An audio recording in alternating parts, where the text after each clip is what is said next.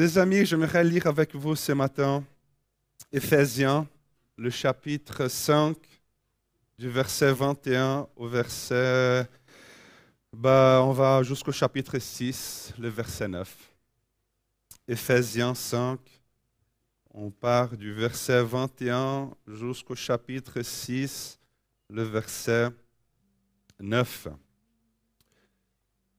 Je commence par le verset 21, Éphésiens chapitre 5.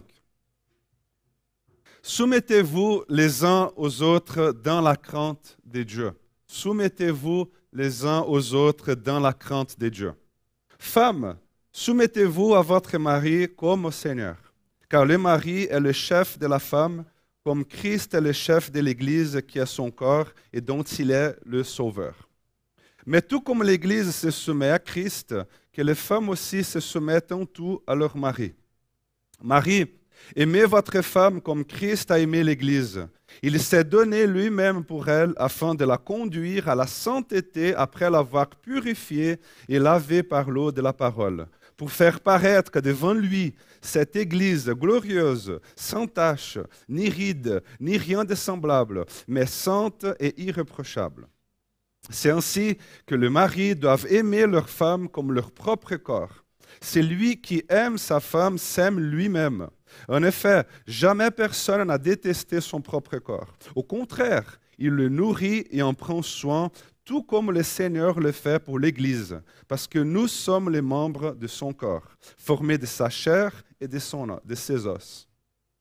C'est pourquoi l'homme quittera son père et sa mère, s'attachera à sa femme, et les deux ne feront qu'un.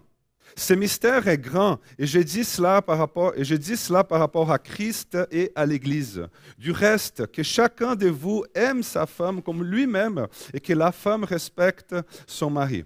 Le chapitre 6. Enfin, obéissez à vos parents dans le Seigneur, car cela est juste. Honore ton père et ta mère. C'est le premier commandement accompagné d'une promesse, afin que tu sois heureux et que tu vives longtemps sur la terre.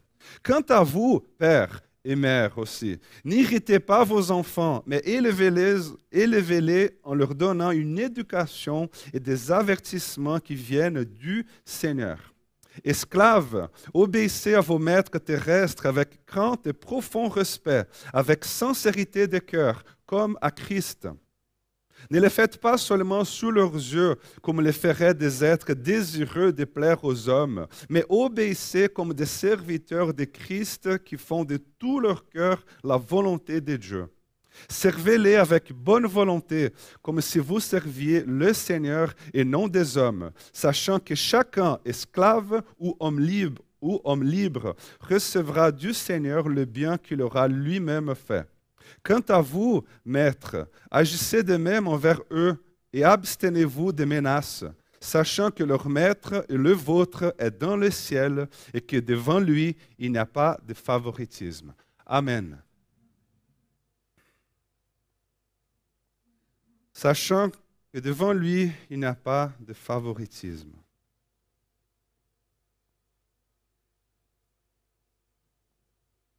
Ce texte, il nous parle de relations conjugales, relations parentales et relations professionnelles.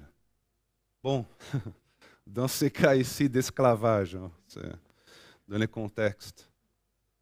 Mais je dirais que le verset clé, le verset clé que l'apôtre Paul va utiliser comme introduction de, de ses arguments, c'est le verset 21. Le verset 21, c'est le verset clé qu'il utilise comme introduction pour son message. Il dit, soumettez-vous les uns aux autres. Soumettez-vous les uns aux autres. Donc, le critère d'interprétation de ce texte, le critère d'interprétation, ou plutôt euh, l'approche d'interprétation de ce texte, c'est une approche horizontale. C'est un critère horizontal ce qui est tout à fait en accord et cohérent avec, avec les enseignements de Jésus. Jésus, il dit à ses disciples, par exemple, en Matthieu, le chapitre 20, le verset 25, Jésus va dire à ses disciples, vous savez que le chef des nations, il domine sur elles Et vous savez aussi que les grands les tiennent sous leur pouvoir. Et puis Jésus leur dit, mais ce ne sera pas le cas au mieux de vous. Ce ne sera pas le cas parmi vous. Mais si quelqu'un veut être grand parmi vous, il sera votre serviteur. Si quelqu'un veut être grand parmi vous, il sera votre serviteur. Vous savez, autorité dans la Bible signifie service. Autorité dans la Bible signifie service. Jésus ici, il est en train de mettre l'ordre hiérarchique de son monde à l'envers. Et puis l'apôtre Paul, quand il écrit en Galates, le chapitre 3, il va écrire à l'église de Galates en disant que dans le corps de Christ, dans le corps du Christ, il n'y a plus ni juif, ni non-juif. Autrement dit, il n'y a plus de racisme. Et puis il continue que dans le corps du Christ, il n'y a, ni, il n'y a plus ni esclave, ni libre. Autrement dit, il n'y a plus de classisme, il n'y a plus de discrimination des classes sociales. Et puis, il finit en disant que dans le corps du Christ, il n'y a plus ni homme ni femme. Autrement dit, il n'y a plus de machisme, il n'y a plus de féminisme, il n'y a plus de mouvement LGBT. Pourquoi? Car vous êtes tous en en Jésus-Christ et Christ est tout et en tous. Vous trouverez que ça, c'est radical. Hein? Lisez après Philippiens, le chapitre 2, le verset 3. L'apôtre Paul, il écrit Considérez les autres comme supérieurs à vous-même. Ça, c'est radical.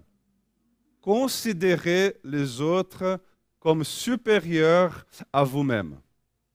Maintenant, les amis, imaginez que après avoir lu tous ces textes, après avoir lu ces textes-là que je viens de vous lire, imaginez que j'arrive à la maison et j'ai dit à mon épouse, Elodie, cette histoire-là d'être leader, cette histoire de diriger en étant serviteur, elle est valable, mais pas ici. Dit, tu sais, euh, cette histoire qui n'existe ni homme ni femme dans le corps du Christ et que Christ est tout et en tous, c'est très sympa, mais pas ici.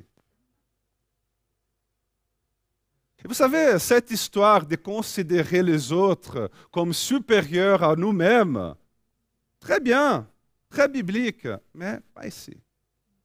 Ici, elle dit, dans cette maison-là, c'est la chose suivante. Je suis la tête, je suis l'autorité, je gouverne et toi sois soumise à moi parce que c'est cela que la Bible demande. Amen.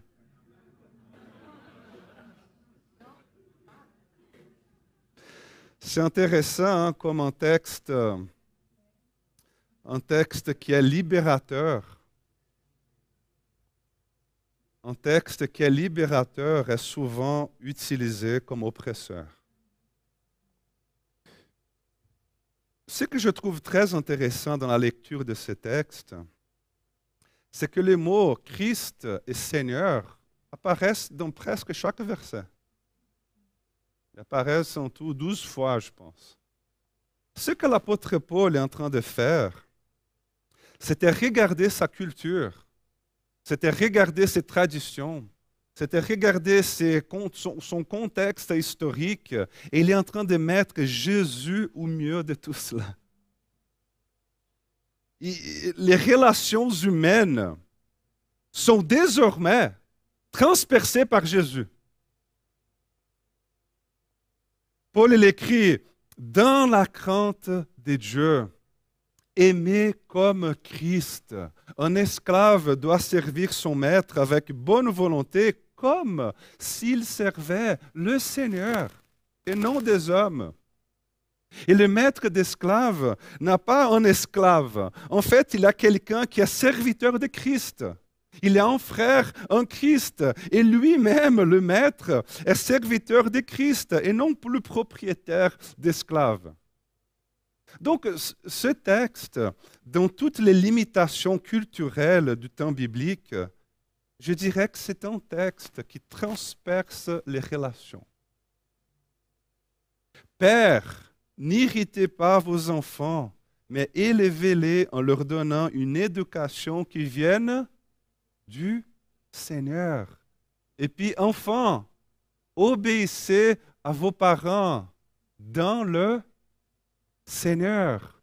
Donc, encore une fois, Christ transperce.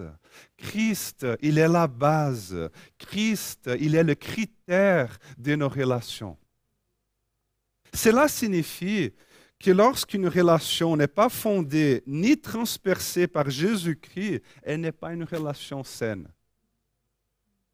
Cette semaine, j'étais en train de lire un article d'un pasteur aux États-Unis. Et puis, c'était un pasteur qui était, comment dirais-je, il était en agonie de vivre dans une société qui insiste à vivre et à se structurer dans une logique verticale, où le blanc vaut plus que le noir, où le riche vaut plus que le pauvre, où l'homme vaut plus que la femme, où l'hétéro vaut plus que l'homo, où l'adulte vaut plus que l'enfant et où les économiquement actifs valent plus que les aînés. Une société hiérarchisée. Et puis ce pasteur, il écrit un article intitulé Mon problème avec la Bible. Et puis il écrit, vous savez quel est notre euh, grand problème avec la Bible? C'est que la Bible est un texte raconté du point de vue des pauvres est un texte raconté du point de vue des opprimés, des esclaves, des vaincus. Ce n'est pas un texte raconté du point de vue de ceux qui habitaient dans les palaces d'Égypte. Non, justement au contraire. La Bible est un texte écrit par les esclaves en Égypte. Ce n'est pas un texte, la Bible n'est pas un texte écrit par ceux qui habitaient dans les palais, dans les palaces en Babylone. Non, justement pas. La Bible est un texte écrit par les exilés en Babylone. La Bible n'est pas un texte écrit par ceux qui habitaient dans la maison de César, dans les palaces de César. Non, la Bible est un texte écrit par les Palestiniens opprimés justement par l'Empire romain. Donc la Bible est un livre que nous n'arriverons pas à comprendre à moins que nous nous nivelions par le bas du point de vue des opprimés. Et nous recevions ainsi ces paroles comme étant libératrices, paroles de rédemption, paroles de restauration et paroles de révolution. Parce que la Bible, elle tourne le monde à l'envers. Parce que quand Christ il transperce les relations, les structures sociales tombent à l'eau. Quand Christ transperce les relations, je dirais même plus, je dirais que Jésus, Jésus, il est la, fin des relations hiérarchisées. Et je dirais encore plus, je dirais que le royaume de Dieu est le royaume des relations égalitaires. Par exemple, cette question ici de soumission des femmes. La grande nouveauté de ce texte biblique, n'est pas femme, soyez, soumettez-vous à votre mari. Parce qu'il n'avait même pas besoin de dire cela. Parce que la société était déjà structurée comme ça. La femme était propriétaire de son père. Ensuite, elle devenait propriétaire de son mari. En fait, elle ne se soumettait pas. Pourquoi? Parce que soumission, c'est un choix. Et à l'époque, elle n'avait même pas le choix. À l'époque, elle était un objet de possession. Elle n'était pas soumise, elle était dominée. La grande nouveauté de ce texte ici, c'est Marie, aimez votre femme comme Christ a aimé l'Église. Il s'est donné lui-même pour elle. Et puis le mari, il rentre à la maison et puis il dit, eh, femme, je suis la tête, sois soumise. Ok, monsieur la tête. Ok, mais sur la tête, alors allez mourir sur la croix. Hmm? Allez mourir sur la croix. N'es-tu pas la tête? Donc tu es le premier à te sacrifier, non? N'es-tu pas la tête? Donc tu es le premier à lâcher prise. Tu es le premier à te remettre en question. Tu es le premier à faire un pas en arrière. Tu es le premier à te donner. Tu es le premier à t'abandonner. C'est ce que Christ a fait, non? Ou je me trompe dans, dans ce que Jésus a accompli? Ok, donc, monsieur la tête. C'est la tête, hein, c'est juste. Alors, me voici, prête à être soignée. Me voici, prête, à être aimée par toi. Regarde mes rides là, à cause de tellement de stress. Alors prends soin de moi. Parce que Christ, le texte dit, le Christ, il s'est livré lui-même pour faire paraître devant lui cette Église glorieuse, sans tache, ni ride, ni rien de semblable, mais sainte et irréprochable. Être la tête ne signifie pas avoir autorité pour gouverner, autorité pour dominer.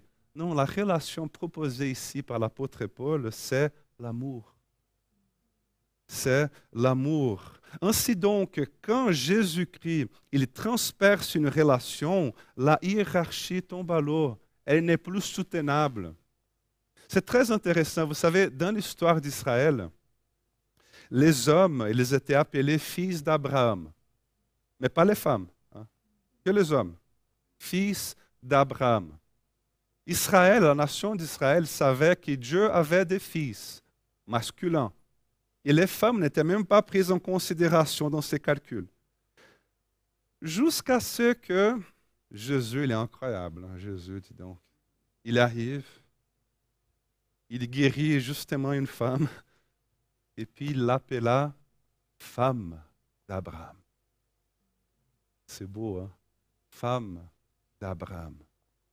Et le texte dit ensuite, je crois que c'est Luc 13, euh, Luc 13, le texte dit ensuite que les gens, ils étaient choqués par ces propos. Donc, de nouveau, quand Christ transperce une, une, relation, la hiérarchie tombe à l'eau. C'est pourquoi, vous savez, parfois j'en ai marre qu'on utilise la Bible pour soutenir l'esclavage, soutenir, pour faire taire les enfants, pour faire taire les femmes, pour, euh, pour soutenir la violence domestique. Vous savez, on soutient la violence domestique lorsque nous fermons les yeux. Vous savez, en Suisse, 2020, une femme a été tuée toutes les cinq semaines. Violence domestique. 2020, 20 000 femmes, 20 000 cas de violence domestique par an, que ce soit violence physique, psychologique ou sexuelle. En 2020, 27 000 d'enfants, 27, vies, 27 000 vies d'enfants ont été chamboulées. Ce sont les statistiques, on est d'accord. De ce qu'on sait, de ce qui ont été mis en lumière. Maintenant, imaginez tout ce qu'on ne sait pas. Hmm? Imaginez tout ce qu'on met sur le tapis. Et vous savez, c'est pire encore lorsqu'on utilise la Bible pour justifier, ou plutôt pour ne pas dénoncer de telles actions. C'est dégoûtant. Voulez-vous un autre exemple que parfois j'ai l'impression qu'est devenu une sorte de nostalgie du passé. J'entends assez souvent ça. On dit, bah, ah, mais à mon époque, tu sais, Léo, à mon époque, si on agissait comme ça avec mes parents, on nous donnait des coups de bâton. Là, c'était des coups de bâton, une, deux, trois, cinq fois. Mais tu sais, Léo, à mon école, hein, ce n'était pas ces bazars-là les profs, ils avaient le droit de nous taper. Hein. Ils avaient le droit de nous exposer devant, au, ridicule devant toute la classe. Aujourd'hui, Léo, tu sais, c'est du n'importe quoi. Aujourd'hui, euh, euh, à mon époque ou moi, il y avait de l'ordre et de la discipline. Alors, désolé de te dire, mais il n'y avait ni ordre ni discipline. Il y avait de la peur. Il y avait un manque d'affection. Il y avait un manque de dialogue. Il y avait, vous savez quoi? Il y avait des larmes et de la haine refoulées, mais qui sortaient en abondance quand on s'enfermait dans notre chambre. Hmm? Il y avait, vous savez quoi, le fardeau de la culpabilité. Mais bonne nouvelle, là où Christ transperce, il a un binôme secret. Là où Jésus-Christ transperce, il a un binôme que notre société déteste. Parce que dans notre société, qu'est-ce que nous aimons? Nous aimons la puissance, l'autorité, l'ordre et la discipline. Voilà une bonne société. Hein? Une société où il y a puissance, autorité, ordre et discipline. Mais lorsque Jésus-Christ transperce, il y a un binôme dangereux qui se crée. C'est quoi ce binôme? L'amour et la liberté. Ah Léo, mais ça, désolé de te dire, ça devient le bazar. Parce que là où il y a de l'amour et de la liberté, ça devient le bazar. Léo, ces gens-là, cette génération-là, Léo, ils ont besoin d'ordre et discipline. Et puis Jésus vient et dit, ce ne sera pas le cas au mieux de vous. Mais si quelqu'un veut être grand parmi vous, qu'il soit votre serviteur. Amour et liberté. Si l'amour n'est pas le fondement, il n'y a rien qui peut subsister. Si l'amour n'est pas le fondement, il n'y a rien qui peut tenir. Si l'amour n'est pas le fondement, on dirait qu'il a de l'ordre, mais en fait, il a de la domination et de l'esclavage. Et dans l'Évangile, où Christ transperce les relations, le binôme, c'est l'amour et la liberté. C'est pourquoi j'aimerais vous poser une question ce matin. N'est-ce pas exactement comme ça que Jésus entre en relation avec nous? Hmm? Comment Dieu entre en relation avec toi? Comment Dieu entre en relation avec toi? Avec la loi? Discipline? Relation de cause et effet? Péché, malédiction, péché, châtiment, péché, euh, fouet? C'est ça que Dieu, c'est comme ça que Dieu il entre en relation avec toi. Est-ce, que c'est comme ça que Dieu éprouve son amour envers toi? Hmm? Péché, châtiment, péché, punition, péché, fouet, péché, malédiction. Hmm? Non, on est d'accord. Si c'est le cas, on peut en parler après. Hein? Comment alors est-ce que Dieu il entre en relation avec nous? Amour et respect à ta liberté. Qu'est-ce que Jésus dit en Apocalypse? Jésus il dit, je me tiens à la porte et je frappe. Si, si, quelqu'un entend ma voix et ouvre la porte, qu'est-ce qu'il fait? J'entrerai chez lui. Si tu ne l'ouvres pas, je ne rentrerai pas. Pourquoi Jésus? Parce que je ne suis pas un casseur de, casseur de portes. Je ne suis pas un envahisseur qui saute les murs. Je ne suis pas un voleur qui rentre par les fenêtres. C'est lui qui fait ça, c'est un autre esprit, mais pas moi. D'ailleurs, moi, je te délivre justement de cet esprit-là de cet esprit qui envahit ta privacité, de cet, de cet, esprit qui envahit ta conscience, qui écrase ta liberté, qui supprime ton autonomie et qui te vole de toi-même. Moi, je te délivre justement de cet esprit-là, car notre relation, elle est basée sur l'amour et la liberté.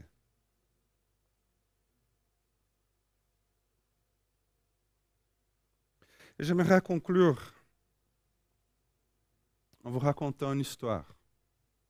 C'est une histoire qui, à mon avis, illustre très bien euh, euh, la relation que Dieu a avec nous. C'est l'histoire d'un roi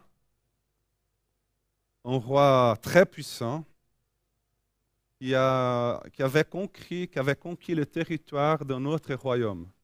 Et lorsqu'il a conquis le territoire de ce, royaume, il a pris en captivité la princesse de ce royaume. Il était tombé amoureux.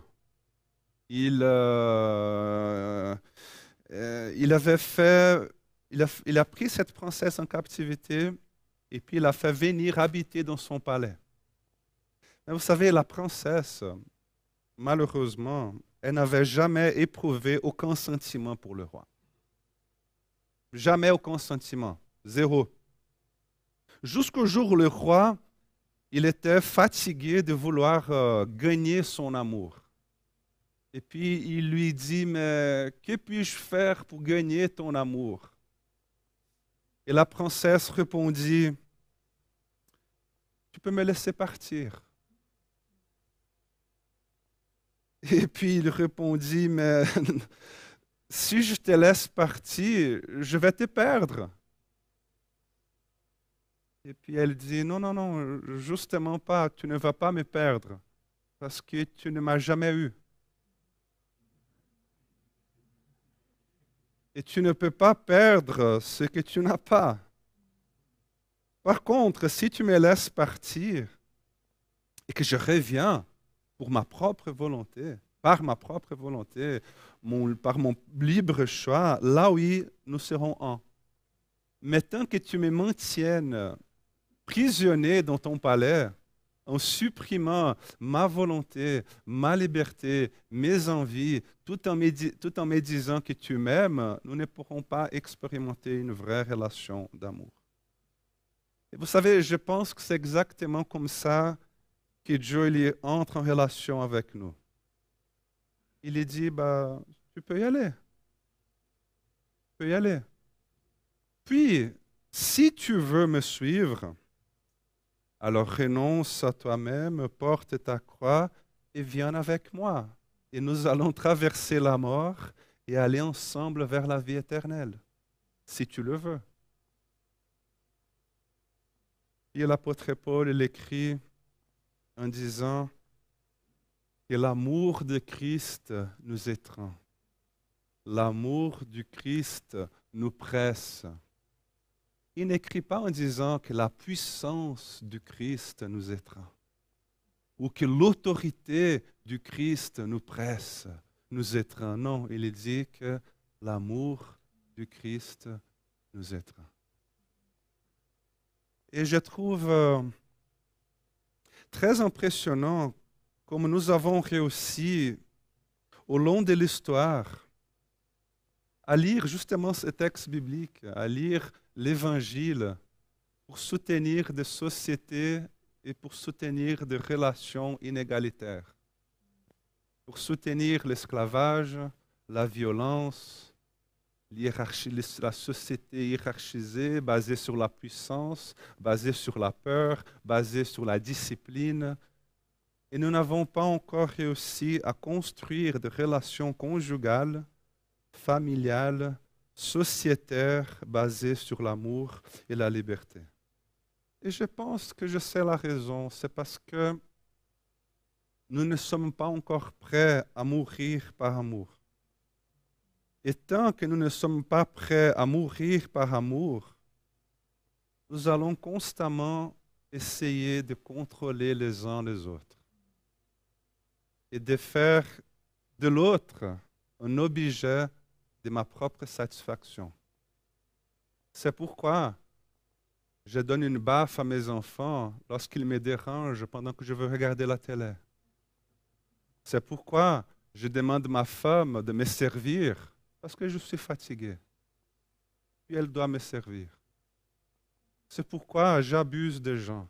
C'est pourquoi je rends les gens esclaves. Car finalement, je suis un homme, je suis blanc, je suis européen, je suis riche, je suis pasteur.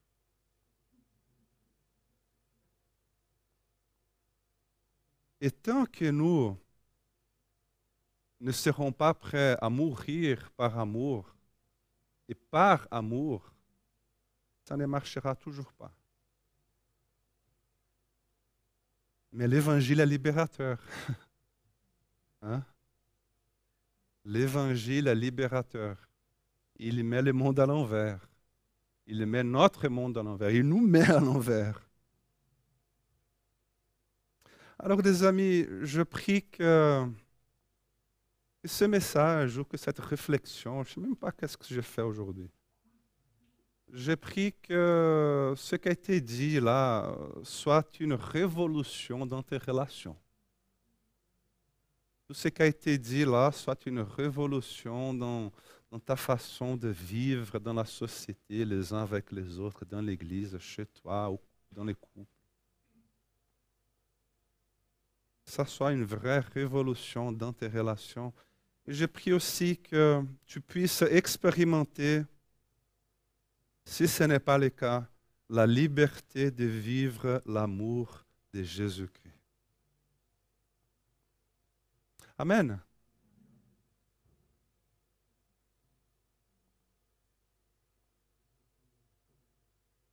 Amen.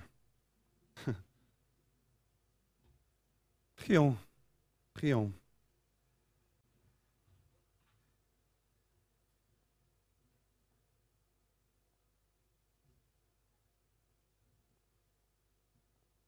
Seigneur, je, je prie que, que ta parole qui est vivante agisse au milieu de nous.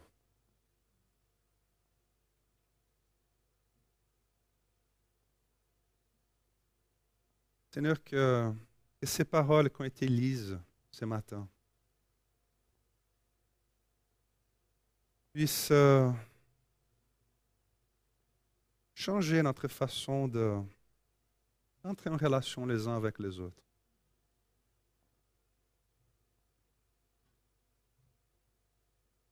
Parce que toi, Jésus, lorsque tu transperces nos relations, il y a tout qui change.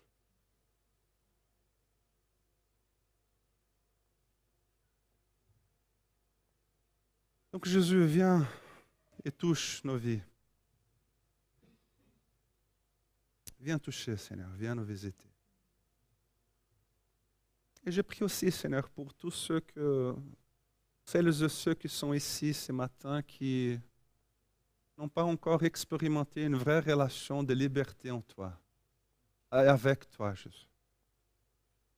Je prie pour tous ceux qui ont une foi, une relation spirituelle avec toi basée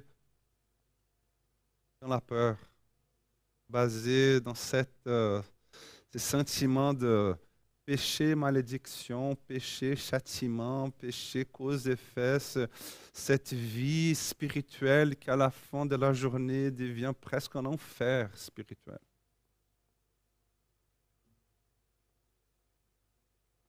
Que ces gens-là, Seigneur, puissent comprendre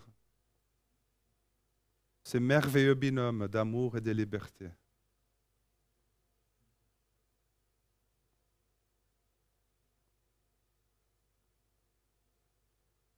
que nous puissions aussi, Seigneur, comprendre ta grâce et ton amour envers nous.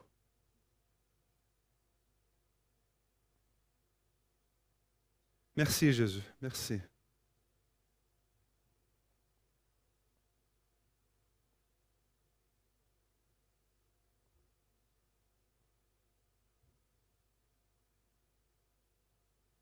Amen.